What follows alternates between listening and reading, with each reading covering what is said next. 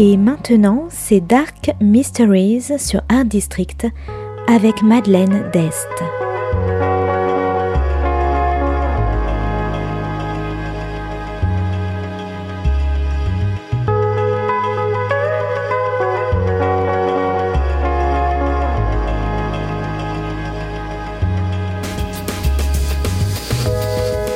Welcome to Dark Mysteries, a book review show devoted to crime, mysteries, thrillers, and the dark side of human nature. I'm Madeline Diest. Join me as I talk about great books in the crime and mystery genre. Today's book is Christine Falls by Benjamin Black. Published by Picador in 2006, today is all about babies, family secrets, and the Catholic Church in Ireland.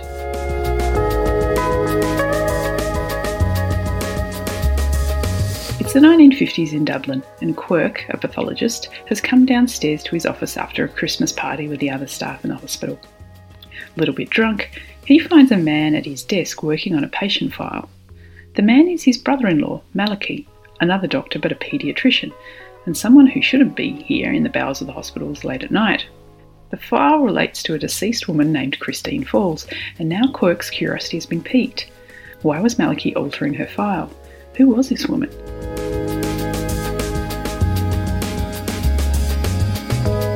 His questions lead him to a world of cover ups, baby trafficking, and thuggery. Quirk finds a network which stretches from Ireland right across the Atlantic to Boston, where the powerful elites in the Catholic Church stand above reproach and outside the law. And yet Quirk realises that he's more connected to the conspiracy than he ever expected.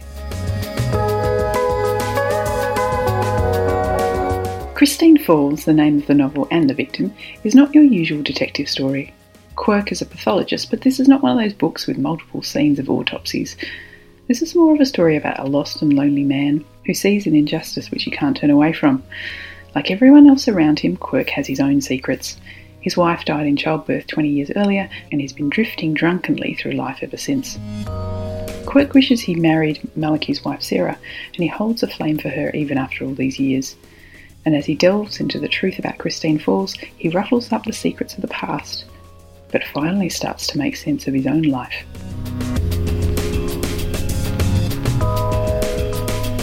Now, there were two main things that I really enjoyed about this book.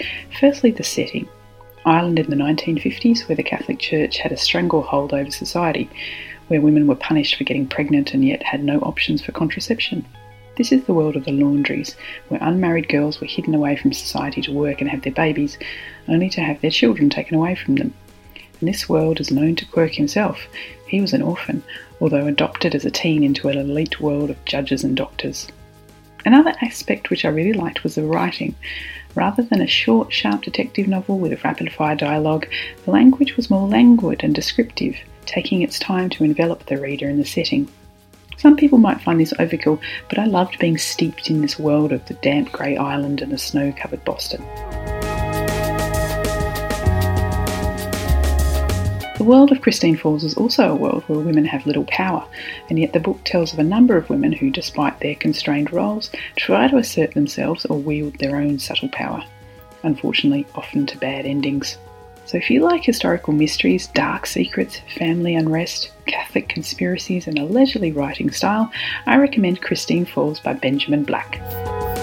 Thanks for listening to Dark Mysteries. If you have any feedback or want to say hello, you can contact me at Art District Radio by email at mde at artdistrict-radio.com. Or if you'd like to listen to past reviews, please go to artdistrictradio.com forward slash podcasts. And until next time, happy reading.